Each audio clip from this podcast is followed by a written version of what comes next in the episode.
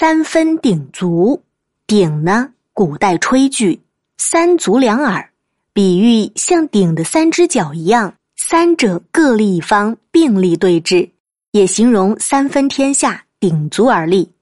出自汉司马迁《史记·淮阴侯列传》。公元前二百零三年，汉高祖刘邦的大将韩信统帅大军打败了齐国。他派人去向刘邦请求说：“齐国是个屡降屡叛的国家，如果不暂立一个王来镇压他，形势肯定不稳。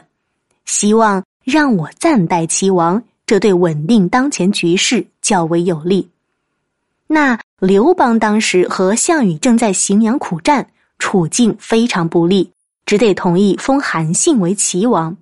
韩信的谋士蒯通分析天下大势后认为。韩信的作用举足轻重，他对韩信说：“一个人的贵贱看骨骼形象，喜忧看脸上气色，成败看他的性情和决断大事的能力。用这三条来看相，保险万无一失。”韩信就请他看相，蒯通望着韩信良久，又让韩信转过身去，想了一会儿，说道：“从您的面相看。”将来最高不过封侯，而且还有性命危险。但从您的背影看来，将来却是贵不可言。韩信听了他的话，感觉到不可理解。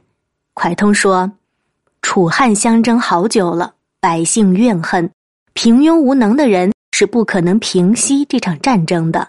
你如果帮助汉王得了天下，将来不过封侯。”而如果被汉王自立，您就可以跟楚汉三分天下，像鼎的三足一样相互对峙。如此一来，刘项谁也不敢先动手。以您的雄才大略去阻止楚汉的争斗，这样做顺应了百姓的愿望，谁不感念您的恩德？天下诸侯也一定会服从，天赐良机呀！否则，您现在帮刘邦，将来反受其祸。望您深思。韩信听了之后，虽然心动，但却忍不住背叛刘邦，落个不义之名，便没有采纳蒯通的建议。不久，刘邦听从谋士张良的意见，召韩信到垓下参与楚汉会战。项羽兵败，在乌江自刎而死。